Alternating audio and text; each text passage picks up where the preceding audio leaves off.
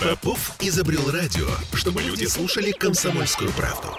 Я слушаю радио КП и тебе рекомендую. «Пять углов». 10.03 в Петербурге, 13 сегодня января. Ну, не пятница ведь, Оль. Не пятница. Ну и прекрасно. И прекрасно. Четверг сегодня. С вами Кирилл Манжула. И Оля Маркина. Да, значит, друзья мои, мы, как всегда, в прямом эфире, и нам, как всегда, можно звонить по телефону 655-5005. И писать 8 931 398 92 92. Нам так приятно с вами общаться, что вы даже не представляете. Не то, чтобы мы друг от друга устали. Не, на самом деле, когда вы Но- нам звоните, у нас прямо настроение поднимается. Но сообразить на троих всегда хочется. Вот-вот-вот, собственно, русская старинная традиция. Мы- А, а мы ее чтим. Ну, я думаю, что начнем мы, как всегда, традиционно. да? Традиционно, безусловно. Мы вообще традиции очень чтим. Чтим, да. Чтим, да. И, итак, традиционная наша рубрика «Что происходило в разные годы и какие дни, отме- ой, какие праздники отмечаются 13 января». Самое главное, что сегодня День российской печати. Для нас самое главное. Ну, в общем-то, да. Смотрите, сегодня мы отмечаем профессиональный праздник. Ну, не совсем мы, это не совсем Нет, это праздник во- одинщиков. Это... Нет, это вообще периоди- день периодической Ну, мы же- печати, средств массовой Хорошо. информации, журналистов. То есть это все мы. Ну, Все мы. Это каком- все мы. Это все мы. Англия это я. Да.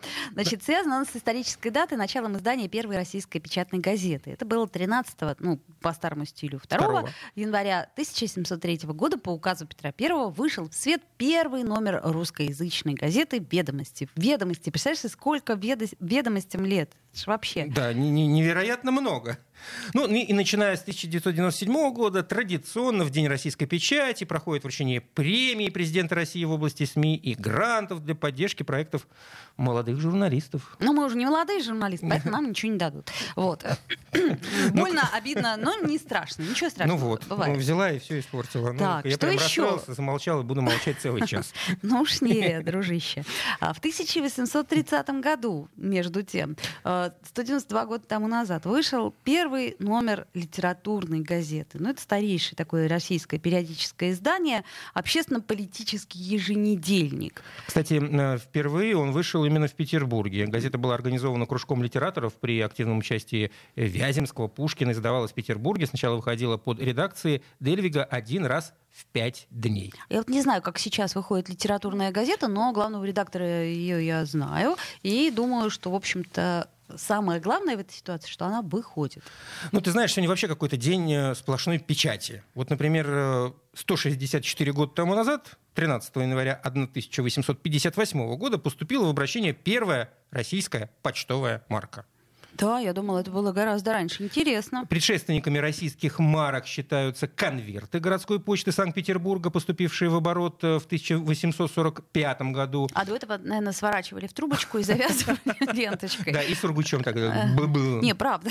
Ну, не было, собственно, тогда распространена так почта, как э, мы привыкли это воспринимать. Да, действительно, с э, этими м, скакунами, как их называли. Конец. С гонцами, да, отправляли Конец, голубиная почта, туда-сюда, да, вот это вот все. Ну, 8, в декабре 57 1857 года почтовый департамент России империи издал циркуляр о введении почтовых марок для всеобщего пользования. Ура! Кто Ну. пользуется нынче почтой? А кто пользуется нынче Не, марками? не электронной, я имею в виду. Давно м, письмо отправляла? Слушай, мне тут недавно пришла открытка. Я так порадовалась. Серьезно? Открытка самая настоящая, по почте, красивая. С Новым годом, А, небось, поздравления. С, с Новым годом. Привет из какого-то города. А, а, из города Архангельска, видимо, наши друзья путешествовали. Меня больше всего умилило не это, Ага. а то, что дата на ней 1 января а, 2021 года. То есть она, А, год шла? она хочешь шла год. Отлично. А наши м- друзья еще тогда удивились, что мы ничего не получили. А, я думал, просто забыли на почте поменять э, штемпель. э, Нет, нет, нет, она просто была подписана, поэтому вот.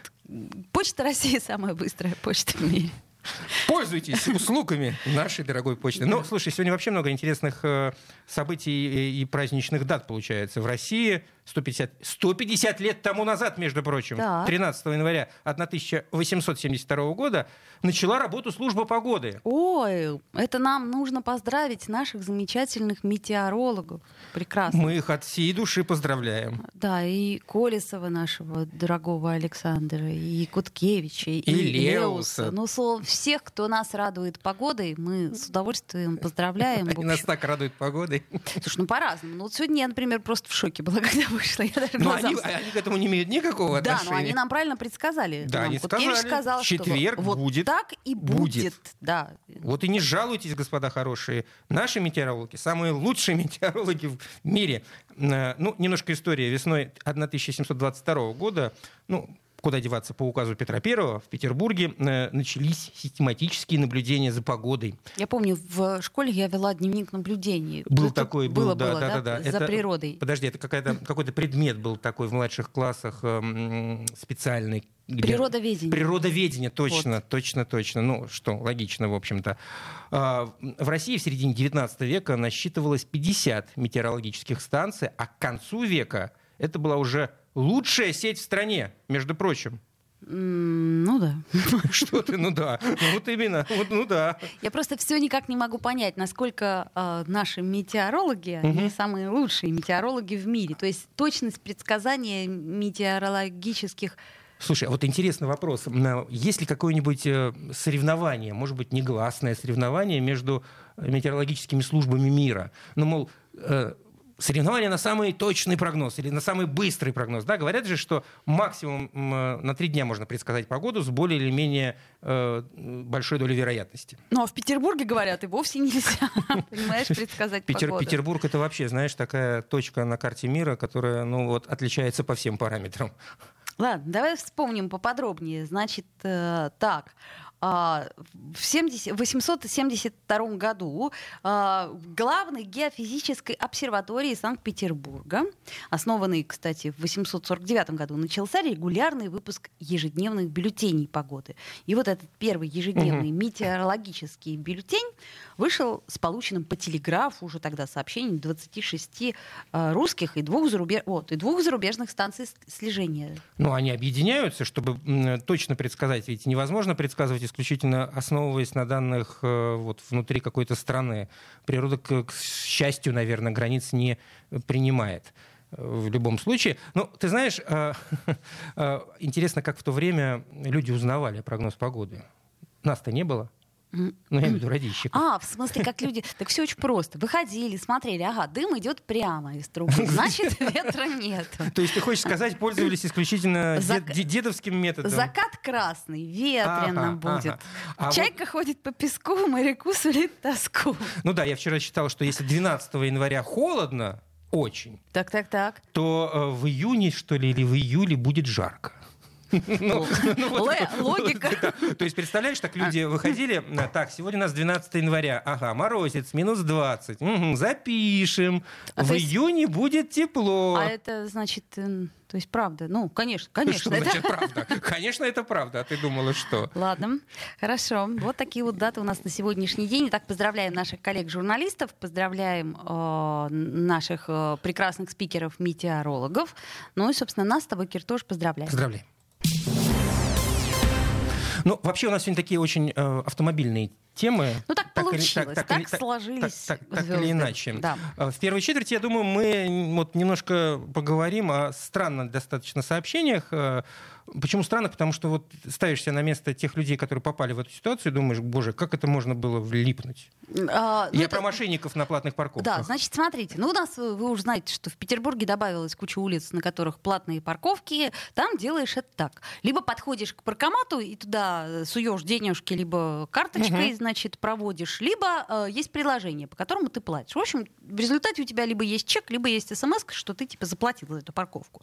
Вот. И тут активизировались мошенники мошенники. Подумали, ну как же нам не нажиться-то на этой истории? Ведь э, буратин-то много, как говорится. Поле, поле, поле, поле, поле чудес. Не, не паханое. да. И вот, собственно, э, злоумышленники подкладывают под дворники автомобилей листовки с требованием оплатить несуществующие штрафы в течение нескольких дней через Киви кошелек.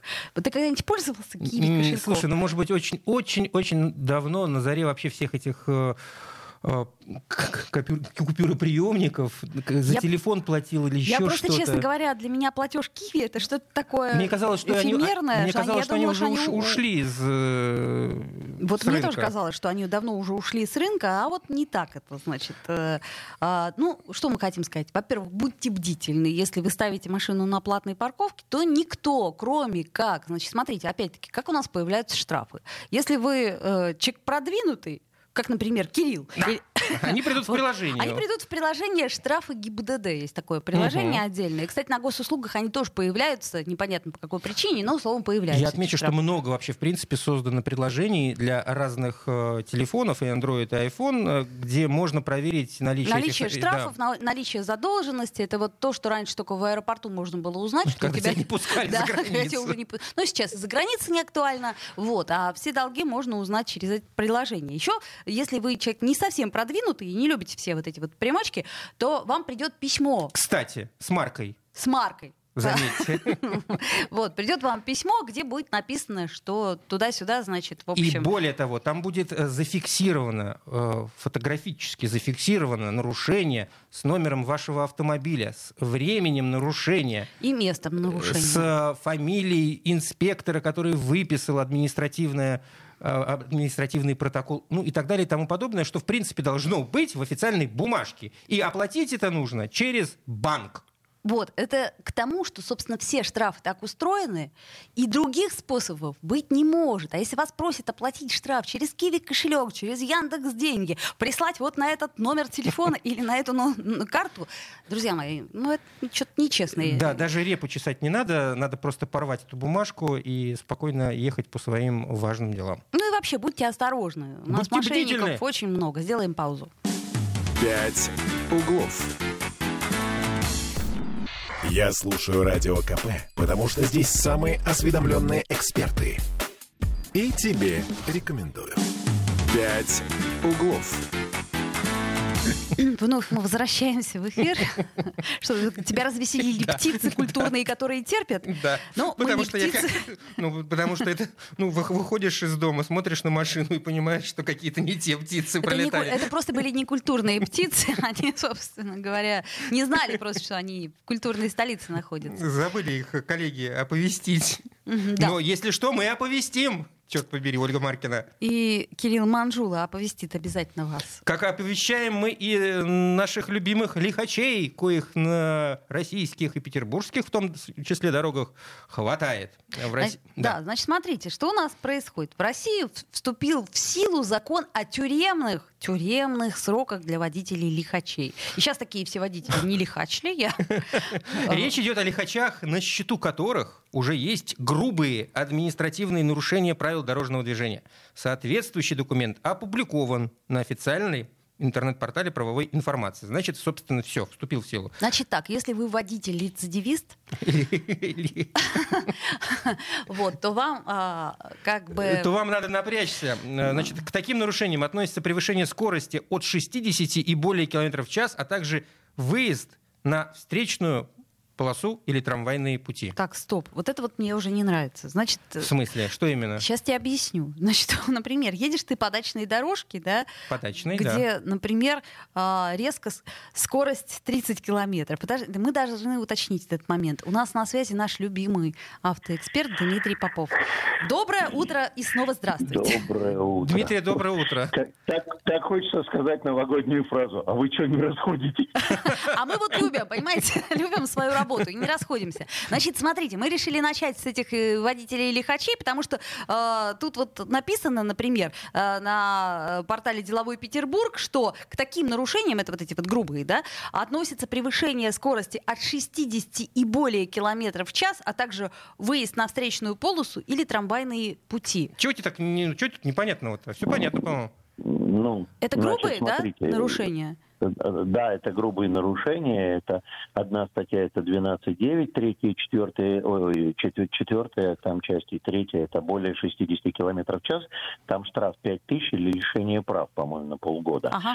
А по 12.15 выезд на встречку, все эту историю знают. Это, это набор, этот, этот набор цифр на слуху, это выезд на сторону дороги предназначен для движения во встречном направлении, и отдельно выезд на трамвайные пути встречного направления. Это такая лексическая игра. То есть э, два, два наиболее крупных, наиболее злостных, наиболее дерзких нарушения. Там тоже штраф 5 тысяч или лишение прав от 4 до 6 месяцев. Как правило, практика выглядит каким образом? Первый раз, если вы совершаете нету повторности, то вам, соответственно, э, присуждают штраф 5 тысяч. Угу. Вы не прислушались и поехали, и совершили повторно такое же нарушение. Вас приглашают уже теперь в суд, и в суде вас лишают права управления транспортным средством. Но вы не прислушались. И без прав управления транспортным средством нахально садитесь еще раз за руль, и едете, и совершаете еще раз такое нарушение. Хотя я бы, вообще говоря, на, э, создавал бы уголовку и в случае, если вы просто поехали после того, как вас лишили права управления. Да. Но в данном случае, в данном случае вы выезжаете еще раз на сторону дороги, предназначенной для движения во встречном направлении, а инспектор смотрит, а вы лишенный права управления. Поздравляю, говорит вам инспектор. Теперь у вас ждет э, штраф от 200 тысяч, ну там в зависимости от обстоятельств, а при определенных определенных обстоятельствах лишение свободы до двух лет. Дмитрий, то есть, э, как я понимаю, вы за это, эти самые ужесточения, вы за эту я, самую конечно, меру? Ну, понимаете, э, понимаете, в чем дело? Во-первых, я, в принципе, против того, что существуют какие-то правовые коллизии, а тут коллизия прямо на лицо. У нас долгие годы человек, которого лишили права управления, а он едет все равно на автомобиле, его штрафуют на 5 тысяч, автомобиль забирают на штрафную, на утро он приводит с собой водителя с правами, тот выкатывает из штрафной э, стоянки автомобиль, а завтра он он уже опять садится без прав за руль. Угу. До следующего гаишника. Осмелюсь вам напомнить, что за последние полгода меня инспектор ГАИ еще пока ни разу не остановил. Меня, кстати, Поэтому тоже, эта история да. такая да, да, да. очень дерзкая, очень дерзкая. Не надо грустить, Ольга, потому что инспектор ГАИ, исчезающий вид, увидите его, остановитесь, сделайте с ним селфи. Вот. Э, Сама остановлюсь. детям и внукам будете рассказывать, я гаишника видела. Вот. А, у нас, а, я лет, наверное, 12 или 15 тому назад а, обсуждали мы где-то в СМИ историю. У нас в Карелии был мужчина, который по совокупности был лишен права управления на 74 года. Он очень грустил два, по этому два поводу и продолжал садиться за руль без прав.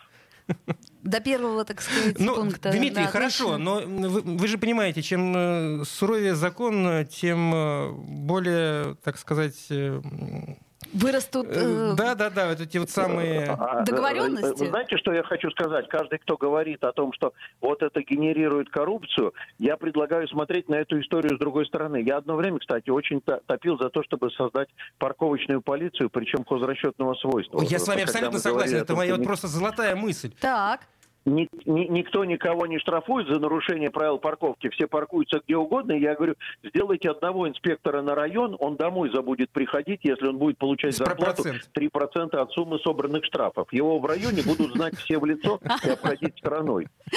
У него не будет друзей, но зато с парковкой в районе все будет отлично. И, кстати, заодно будем знать фамилию персонально ответственного лица, если с парковкой что-то не так.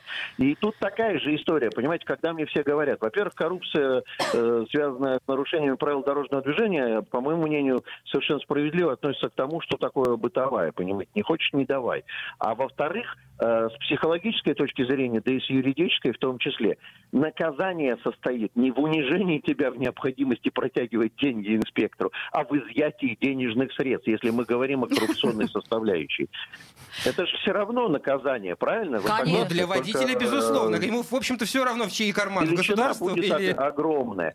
Ну и потом давайте все-таки смотреть правде в глаза. Э, эти ребята, они все-таки штучный товар для нашей безопасности дорожного движения. Я думаю, что по стране таких мерзавцев, ну, не больше нескольких сотен. Вполне возможно, кстати, вполне возможно. Зависит от региона. Дмитрий, вот всегда хотелось уточнить, а что делать человеку, когда дороги, вот как у нас сейчас, заснеженные вот. или разметка где-то... Кстати, это вот простой пример, это Садовая улица, например, а, от Невского проспекта, ну и там э, до Михайловского замка. Значит, смотрите, справа припаркована хреново туча машин.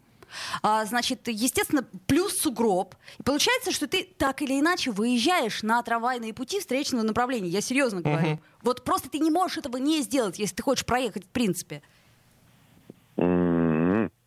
А, ну, я, я, я, я вообще там ехал вчера э, и, обошлось без выезда на встречные А я там каждый пути. день езжу просто. По попутным трамвайным путям, не обманывайте По меня, попутным, Ольга, да. потому что По- трамвай-то там проходит, никого не зацепляет. Дмитрий, да, а значит, если в два ряда стоят? Вот я просто несколько раз сталкивалась с тем, что стоят в два Давай- ряда. Давайте исхо- исходить из того, что я в это не попадал, но давайте будем э, руководствоваться. Что бы делал бы я? Так. Я бы в ступоря встал бы там и звонил бы в ГИБДД, говоря о том, что здесь нарушение, Серьезно? препятствует движению. Между прочим, знаете, есть огромная ответственность в Уголовном кодексе блокирование объектов транспортной инфраструктуры.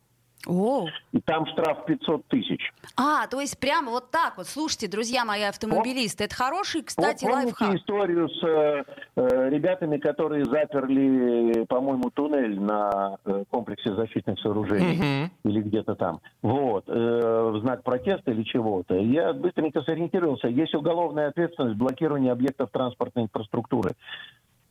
Там Понятно. штраф 500 тысяч. Не, ну понятное дело, что тебя проклянут все за тобой Стоящие. стоящие, но э, мысль хорошая. То есть и, и также нужно действовать, если, предположим, кто-то припарковался так, что его не объехать, не выехав на, не, не пересев, ну, не, не Да, выехав да, на встречную. Я, я, Да. я, я так делал в начале века на Белостровской улице. Девушка, так сказать, ушла в обменный пункт банка. Ага. Ой, не на Белостровской, на углу Торжковской Белостровской. Ага. При этом свой Volkswagen она совершенно разумно оставила на трамвайных путях. Вторым, а третьим рядом. Включила аварийку. Все у нее в жизни хорошо. Собралось огромное количество трамваев. Но у меня, по счастью, был телефон ГИБДД Приморского района. Я позвонил и сказал, я говорю, тут это... Такое происходит, вы чего? И, И Вот, быстренько приехали и ей объяснили, чего и как не надо. понятно. Ну, х- это хороший совет. а по поводу снега, вот если все заснежено-то. Да, вот э, на Петроградской тоже очень Значит, много смотрите, узких как улочек. выглядит история. Если разметки не видно, то Не ее видно. не видно. То есть того, чего не вижу, того и нету. Вот так вот выглядит А, понятно. ситуация. Более того, мне очень странно, в прошлой редакции ГОСТа, стандарта на технический средств организации движения, существовал пункт, который говорил, что если разметка имеет существенно значимый для организации дорожного движения характер, то в этом случае должны применяться поддерживающие ее знаки. Как вчера мы Мгм. говорили про стоп-линию, что должен стоять, если для нас важно стоп-линия, э, Мгм. в случае штрафа, то должен стоять знак 6.16. Поэтому э, я, так сказать, связывался с коллегами из Минтранса, когда этот пункт из ГОСТа изъяли. И мне было объяснено, меня оно удовлетворило, это объяснение, что если нет, так значит нет. То есть Мгм. если не видно, значит нет. Ну да, сейчас ступлений не видно нигде. Ну, правда, по- Если, если по-честному. нет знаков. Если нет знаков, то ступлений Ну, не если, видно. то- если, если ступлений не видно, то в этом случае правила предполагают останавливаться перед краем пересекаемой проезжей части, что, правда, мы вчера говорили, противоречит Венской конвенции о безопасности. Шикарно. Но это нормально, это у нас всегда все противоречит. А вот, слушайте, еще Да-да-да. такая история про, про желтый сигнал светофора и про новые камеры, которые появились. Э, О, о, Вот. это, это вчера интернет супер баттл, э, значит, по поводу того, что они сейчас начнут мочить всех за желтый, там, за оранжевый и так далее. Слушайте, что хочу сказать. Во-первых, я не разделяю позицию гигантского количества водителей, всячески ее транслирую и на занятиях, в том числе и тех, которые идут в онлайне на всю страну, что правила разрешают проехать на желтый. Это э, чушь. Я уже дважды выступал со своей позицией в суде, и она судьей была Дмитрий, поддержана. Дмитрий, у нас... Дело в том, Дмитрий, что вы, вы- вы- сказано- Дмитрий, вы меня простите, бога ради, у нас... э, Ну, щас, можно э, вас э, перенаберем да. через три минуты, потому что у нас новости на нас наступают, и нам эта тема очень, давайте. да, Да, очень это важна. важно донести до народа, продолжим. да. Хорошо. Давайте. Мгм. Бесконечно можно слушать три вещи. Похвалу начальства, шум дождя и радио КП. Я слушаю радио КП и тебе рекомендую. «Пять углов». 10.33, вновь возвращаемся в эфир. И напомню, что с э, вами Ольга Маркина. И Кирилл Манжула, и мы нас вновь... сегодня такая, да, автомобильная тема. Автомобильная тема, абсолютно все темы, почти все темы автомобильные. Мы подключаем нашего автомобильного эксперта Дмитрия Попов, который, который, с которым мы не договорили. Не договорили. Дмитрий. Недосказанность Как чувствуется. говорит мой друг Карлсон, продолжаем разговор. Продолжаем, да. А- а- О ж- о желтом э, свете. Да, значит, можно ехать на касается желтый жел- свет? желтого сигнала и существующей мифической якобы в правилах закрепленной возможности э, проехать на желтый запре- э, сигнал. Действительно, в пункте правил 6.14 говорится о том, что водители, которые э, при включении запрещающего сигнала э, не могут остановиться без применения резкого торможения, Да. э, могут закончить проезд перекрестка. И все воспринимают это как возможность ехать на желтый. Это, там, там еще есть э, запрещающий жест регулировщика, и с запрещающим жестом регулировщика эта история работает действительно безупречно. Но этот пункт э, находится в правилах дорожного движения, по-моему, с 80-го или с 82-го года. И э, он был очень актуален до тех пор, пока в режимах регулирования светофорных объектов не появилась такая часть, которая называется зеленое мигание. Светофор мигает 3 и более секунд, и при скорости 60 км в час автомобиль проходит за 3 секунды 51 метр, и остановочный путь автомобиля, не тормозной, а остановочный, тоже составляет 51 метр. К чему я это? Если светофор установлен нормально по ГОСТу, видимость его обеспечена, то в этом случае водитель заранее информирован о наступающем включении запрещающего сигнала. Ему всего лишь надо оценить обстоятельства движения, расстояние до светофора и принять решение, едет он на зеленый или останавливается он на желтый. Я вам сейчас э, фрагментарно рассказал то, что я говорю в суде как эксперт, дважды уже говорил, оба раза судья признала, что проезд на желтый сигнал светофора для водителя был необоснован. Он заранее был информирован о том, что сейчас будет запрещающий сигнал. А что касается поворота налево? Что касается камер, давайте вот Да. камеры к желтому сигналу, все говорят, что они на желтый будут врубаться. Да. Не будут они врубаться на желтый, они синхронизированы с ключом красного сигнала.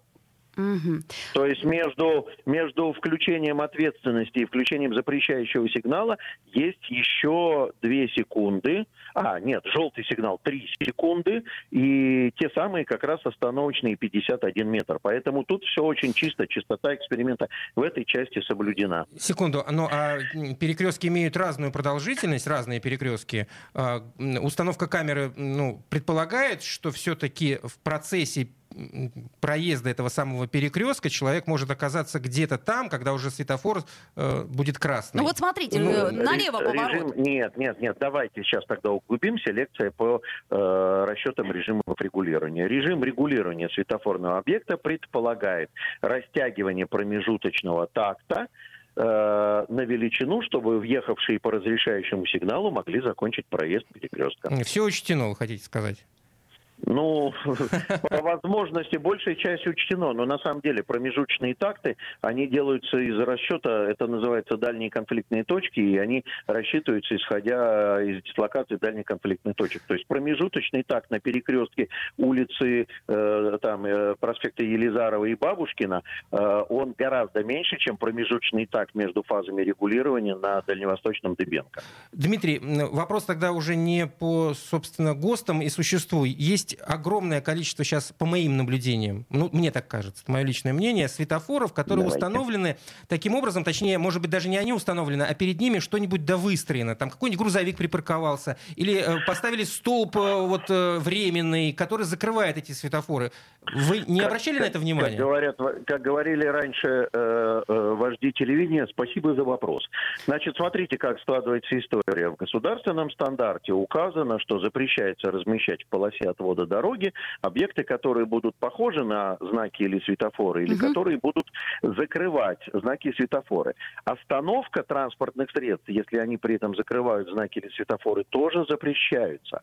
А, столкнулся я, но э, беда заключается в том, что некоторое время тому назад, когда переписывали полномочия ГИБДД, то у них отобрали функцию согласования размещения объектов в полосе отвода дороги. Раньше они следили за треугольниками видимости, рекламными конструкциями и так далее. У них это отобрали. У них э, согласование ушло, а осталась только надзорная история. То есть, если им пожаловаться, то можно попытаться это сделать. Пришел ко мне один мой товарищ, э, с которым я, так сказать, сотрудничаю при проведении э, праздничных мероприятий. Говорит, слушай, меня при выезде из двора поставили огромный рекламный щит, и я не вижу приближающихся справа транспортных средств. Мы с ним написали очень грамотное письмо в районный отдел ГИБДД, и этот районный отдел ГИБДД ему уже отчитался, отписался, что возбуждено по 12.34, э, значит, э, административное дело. Сейчас найдем собственника рекламного счета и живенько его накажем на несколько сот тысяч рублей. Попросим демонтировать конструкцию. Э, не надо сидеть сложа руки, нужно проявлять активность. ГИБДД с удовольствием реагирует на сообщение о том, что где-то что-то кто-то нарушает. Поэтому припаркованный грузовик, который закрывает э, дорожный знак или светофор, его надо увозить эвакуатором.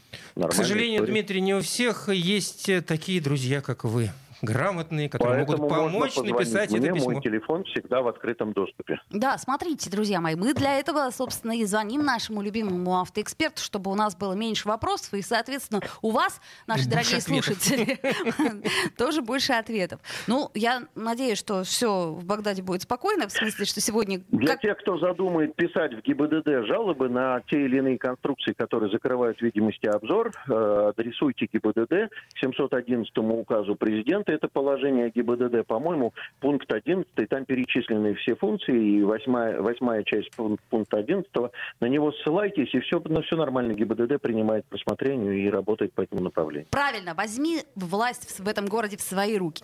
Эх, вот, а, будем жаловаться ГИБДД на сугробы, сказать, ну вообще не видно же этого сугроба, ничего. не видно вообще. Спасибо. Это, был Дмитрий Спасибо, Попов, Дмитрий. наш любимый автоэксперт. Спасибо большое. А, вот, это хорошая новость, в смысле то, что мы можем по на что-то повлиять. А, по этому поводу, да. да. Вот по поводу по поводу желтого светофора я что-то раз совсем расстроился. Слушай, я тоже. Я, честно говоря, была уверена, что э, мы имеем право. Э, ну, в общем, все понятно теперь разъяснилось, и надо быть осторожнее. Так, давайте поговорим еще про всякие там штрафы и прочее. Буквально совсем немножечко остается у нас времени, но успеем. Э, ну, ты знаешь, меня немножко это даже шокировало. А вот что тебя шокировало? Ну, давай, во-первых, новость скажем. В да? России планируют ввести наказание за собирающих милостыню мошенников. Ага. Ну, за. да, не ну, за, а для. Ну, ну, в общем, короче, ну, те, кто для, милостыню да, собирают, да, да. те, собственно говоря, теперь будут э, наказываться. А да, об этом, об этом сообщает российская газета со ссылкой на соответствующий документ. Уточняется, что будет введена административная ответственность за хищения, которые были совершены людьми без права на благотворительную деятельность с использованием ящиков для пожертвований. То есть в Кодекс об административных правонарушениях мелкое хищение дополняется новая часть. Угу. Из э, документа следует, что за мелкое хищение не более 2,5 тысяч рублей вводится три вида наказания. Штраф, административный арест и обязательно работа с конфискацией ящика для пожертвований. Угу. Так, спокойно. Сумма штрафа будет равна пятикратной стоимости похищенной суммы. Так, а похищенной с людей, с человека конкретного или что? Нет, тут, нет, тут получается общая сумма будет высчитываться. Тут вопрос заключается вот в чем. То есть, если человек какой-то просит милостыню, протянув руку, он не нарушает закон. Угу. А если у него есть ящик для пожертвований, то он нарушает закон. А, ну понятно. Вот, вот теперь все, э, как это, прояснилось. Ну, тут же четко, вот э, черным по белому написано. Но это мы сейчас для тех, кто, кто в данный момент слушает э, наше радио и просит милостыню, да, или что? Будьте внимательны. Уберите ящики. Будьте внимательны. Просите в руку. Э, на самом деле, я бы как-то отдельно бы взяла э, тему милостыни, потому что тема непростая и очень хитрая. А, ну, поскольку у нас времени сегодня не так уж много и практически его не остается, я еще раз напоминаю, что у нас сегодня день российской печати. То есть мы всех наших коллег, э, журналистов, э, поздравляем, э, так сказать, с праздничком. От всей души. Вот. Э, а вы, вы, дорогие слушатели, нам очень, собственно, как это, дороги а, тем, что вы нас слушаете, тем, что вы иногда читаете, читаете. газету «Комсомольская правда». И, кстати, другие газеты тоже. И я выполняю вчерашнее свое обещание, данное в прямом эфире э, передачи «Токсичная среда».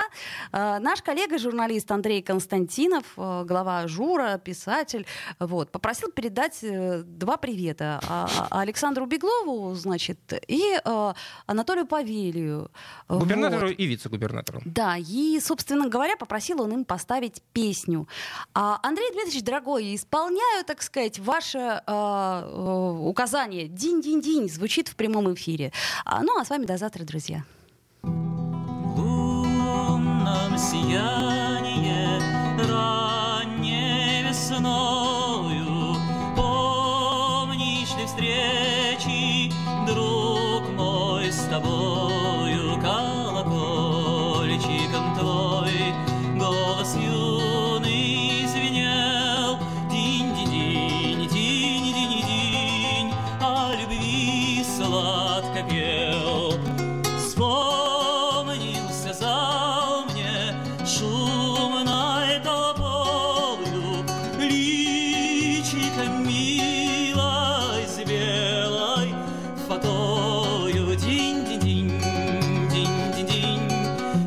but da